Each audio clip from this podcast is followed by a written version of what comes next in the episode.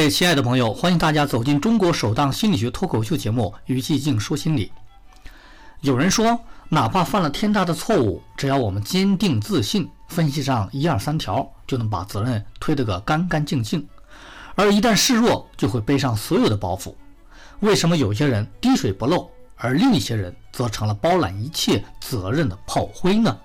是什么因素导致我们一遍遍重复“对不起，我又错了”？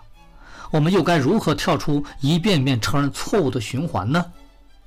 认识一对小夫妻，两人婚前就协商好，做饭太太上，洗碗丈夫来。这两人习惯不一样呢。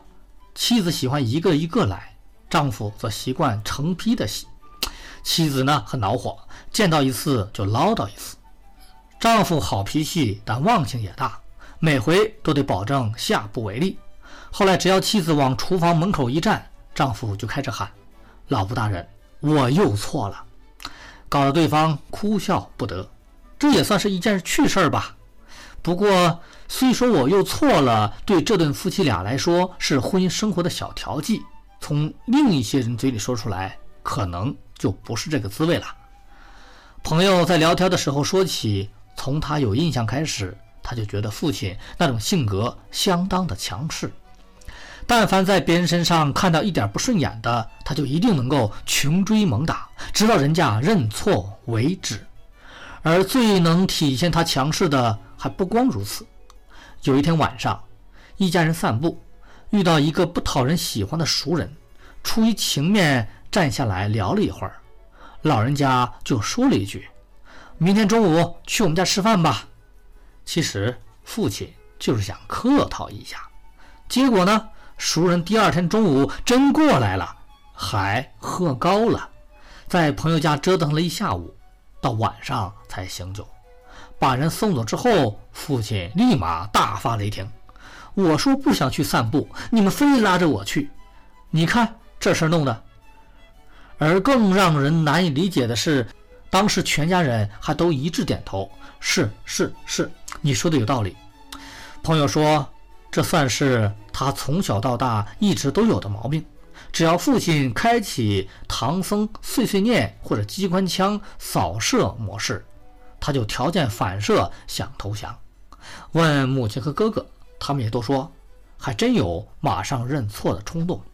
我们分析一下，这到底是什么原因呢？大伙儿可以想象一下，他们是真心认为自己应该为这件事情负责吗？换了是咱们，老是被人炮轰。想必也不会乐意。举白旗的念头是从哪个旮旯胡同里冒出来的呢？其实，从精神分析的角度来看，我又错了的感觉是压抑对别人攻击欲望的结果。在受到外界压迫的时候，我们反抗不成就会觉得对不起自己，而这种对自己的内疚感一旦向外投射，反而成了对他人的愧疚。这就是心理学上常说的自罪倾向，而造成朋友家这种局面的，说白了就是一个愿打一个愿挨，推卸责任和我又错了是一对儿配合默契的舞伴。父亲与家人其实一直处于一种双赢的互动中，父亲志在意满，老夫纵横半生从没做错过一个决定，家人松了口气。不用面对父亲的怒火和自身蠢蠢欲动的内疚之情，顺道息事宁人，维护家庭和谐。